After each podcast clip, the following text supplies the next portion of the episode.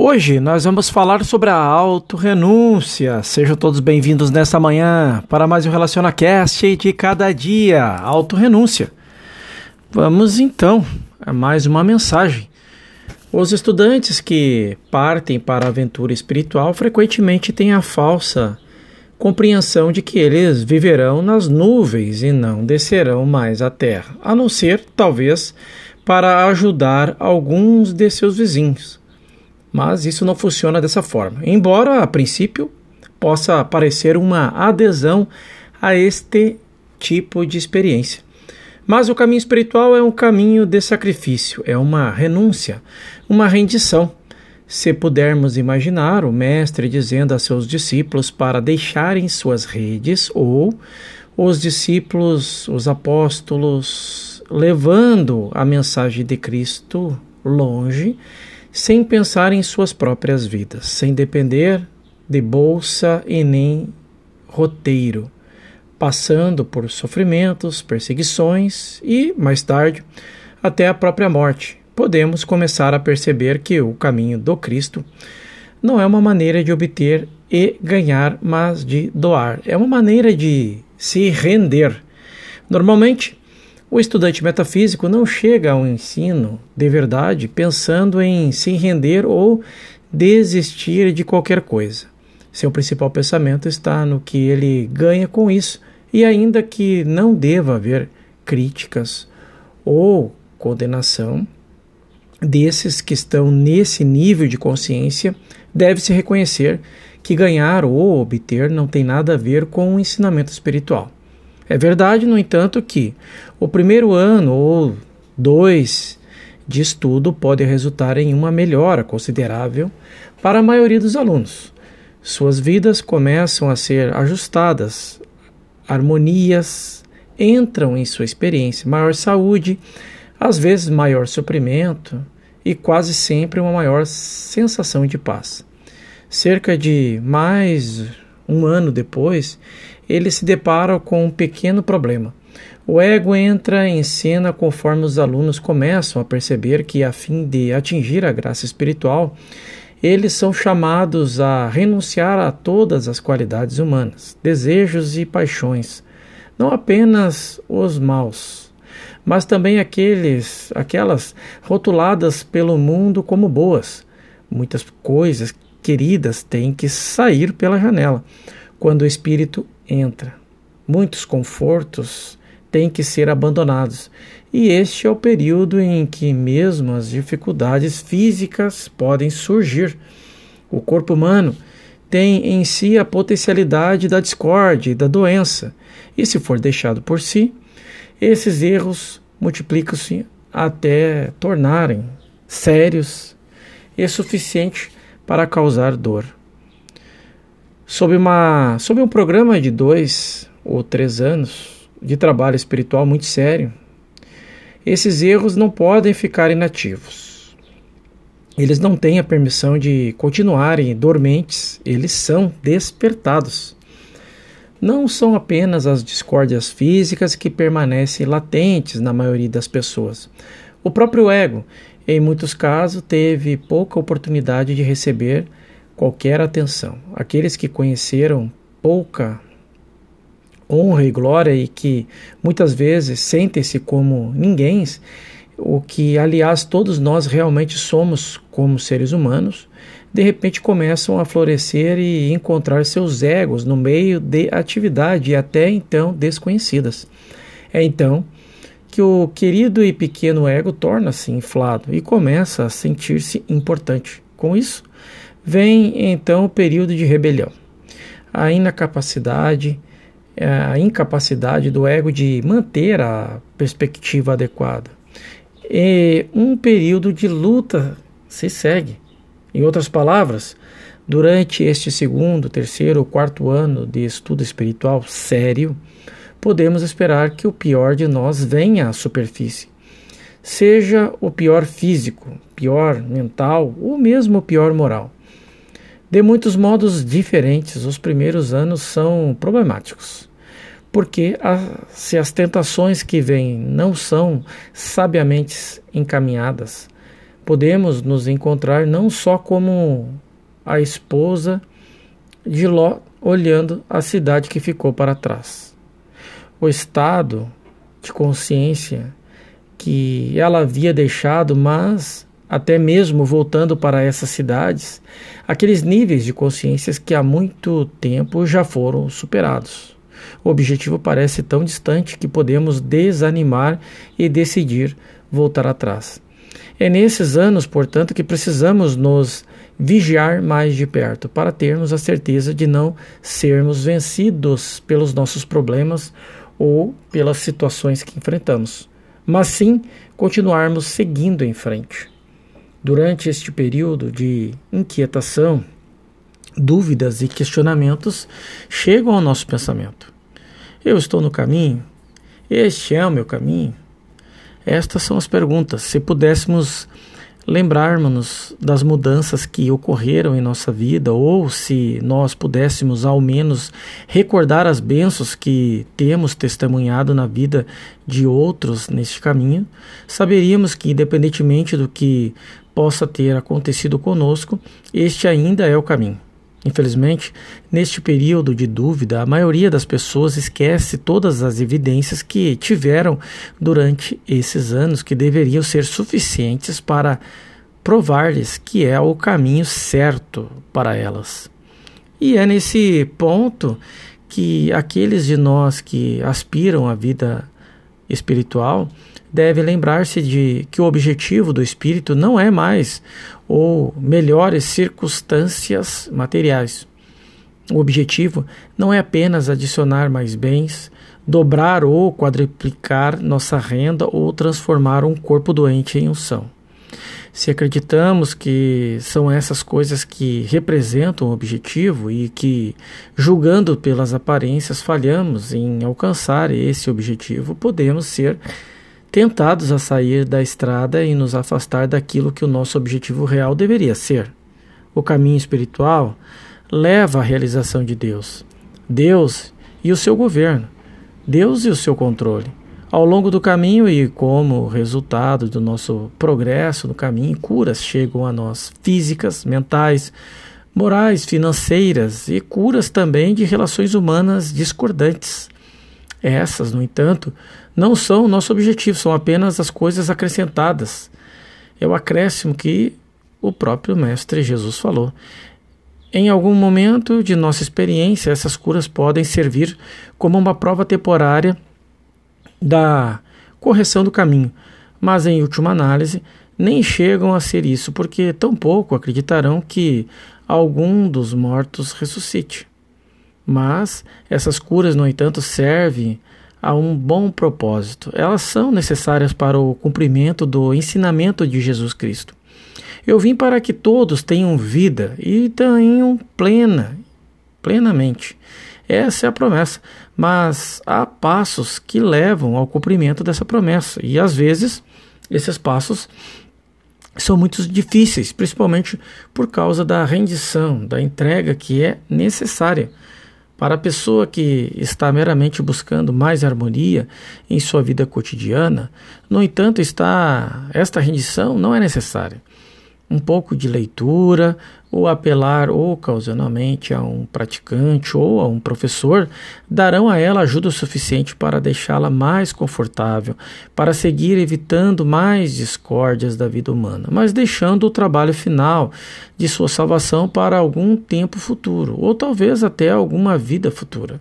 Mas, para aqueles que não podem descansar nisso, para aqueles que sentiram o Filho de Deus em seu peito e que tiveram seus passos voltados para um caminho espiritual, não há tal coisa como estar satisfeito com um pouco de conforto físico, estabilidade mental e moral, ou até mesmo segurança financeira.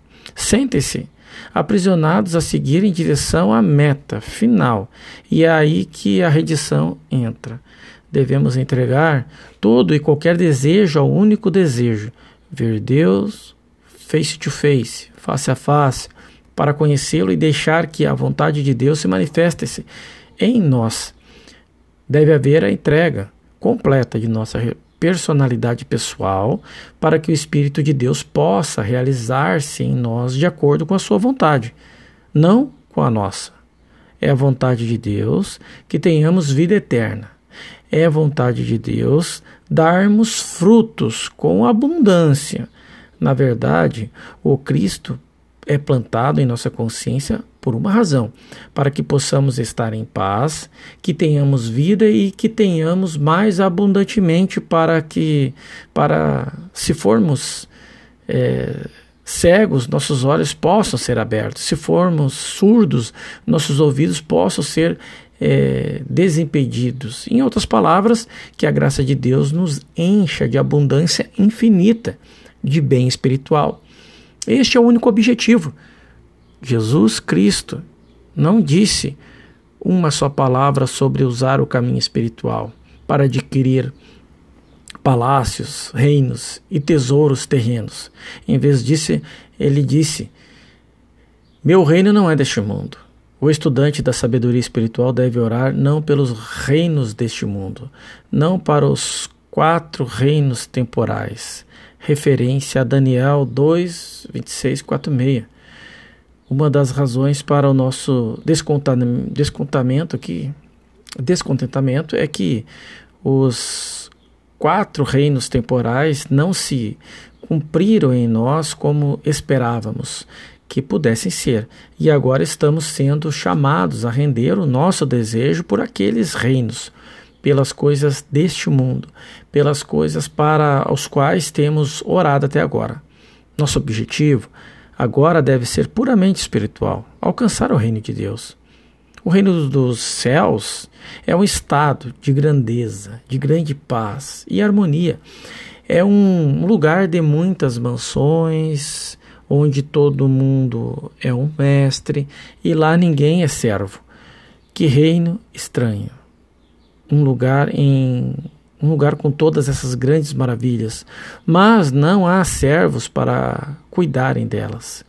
Cada um é mestre, cada um é o seu próprio servo. Infelizmente, no entanto, algumas pessoas acreditam que o céu é um lugar onde eles vão ser mestre com servos para esperá-los. Deve ser um choque para muitos em seu progresso espiritual perceber que não há lugares de honra, grandeza ou fama não há reis e príncipes, não há dez ou cinco inferiores. Todos esses são um em Jesus Cristo. Não há maior nem menor, existe apenas uma dependência completa do Espírito de Deus. Há um Espírito de Cristo e ele fará ressurgir nossos corpos mortais, será o pão, o vinho e a água para a nossa experiência. Nos compensará, nos compensará é, daqueles anos de colheitas perdidos pelos gafanhotos. Existe um espírito, mas há um preço a ser pago por ele, uma rendição. Espiritualidade não pode ser adicionada a um vaso cheio de materialidade. Nós não podemos adicionar o reino dos céus ao nosso senso pessoal de ser. Se houver um amor desordenado, pelo poder pessoal, um amor por glória, um amor por nome ou fama, ou um mero desejo de manifestar os benefícios e os frutos do Espírito na forma de melhores circunstâncias humanas, nós não podemos alcançar o reino do, dos céus. Nosso vaso deve estar cheio de si mesmo, antes de poder ser preenchido com a graça de Deus. O Mestre Jesus Cristo lavou os pés dos seus discípulos, tocou os leprosos e serviu de todo e qualquer modo para mostrar que não era ele, ele mesmo que tinha o poder, mas que era a graça de Deus que estava operando através dele. Não uma graça, não apenas uma graça, que operaria em todos aqueles que estivessem dispostos a deixar suas redes e esvaziar-se de si mesmos. Quando uma pessoa percebe é, que é impossível para ela fazer qualquer obra poderosa por si mesma, impossível até ter compreensão suficiente para curar uma simples dor de cabeça, então, e só então ela torna-se um vaso vazio através do qual o Espírito de Deus pode fazer o trabalho na terra. É quando se senta humildemente e completamente ciente de sua incapacidade, né? até mesmo de saber orar. que é o que o Espírito de Deus pode agir e executar seus milagres na terra. O Espírito de Deus está sempre presente para nos elevar acima de todas as enfermidades, mas tem que ter uma consciência humana para usar como instrumento. Tinha que haver um Jesus Cristo para realizar aqueles milagres e curas instantâneas na Galiléia. Tinha que haver discípulos para continuar o trabalho de cura. Deus sempre age através de uma consciência individual, assim como ele agiu através de Moisés, Elias e dos apóstolos, e como ele agiu através dos místicos, metafísicos, praticantes e professores dos dias atuais. Deus opera através de instrumentalidade da consciência humana individual quando essa consciência é expurgada de seu desejo de autoglorificação de lucros e vantagens pessoais, ou seja, qualquer coisa que os quatro reinos temporais possam representar para uma pessoa. Quando chegamos ao ponto de servir como praticantes ou professores, temos que ser corajosos e completamente expurgados de qualquer sentimento pessoal, porque nós, sem dúvidas, ofenderemos muitas pessoas a quem desejamos abençoar. Neste ministério não pode haver favorecimento para qualquer um para por causa de sua posição, riqueza ou fama. Não pode haver concessões a partes mais grosseiras da natureza humana.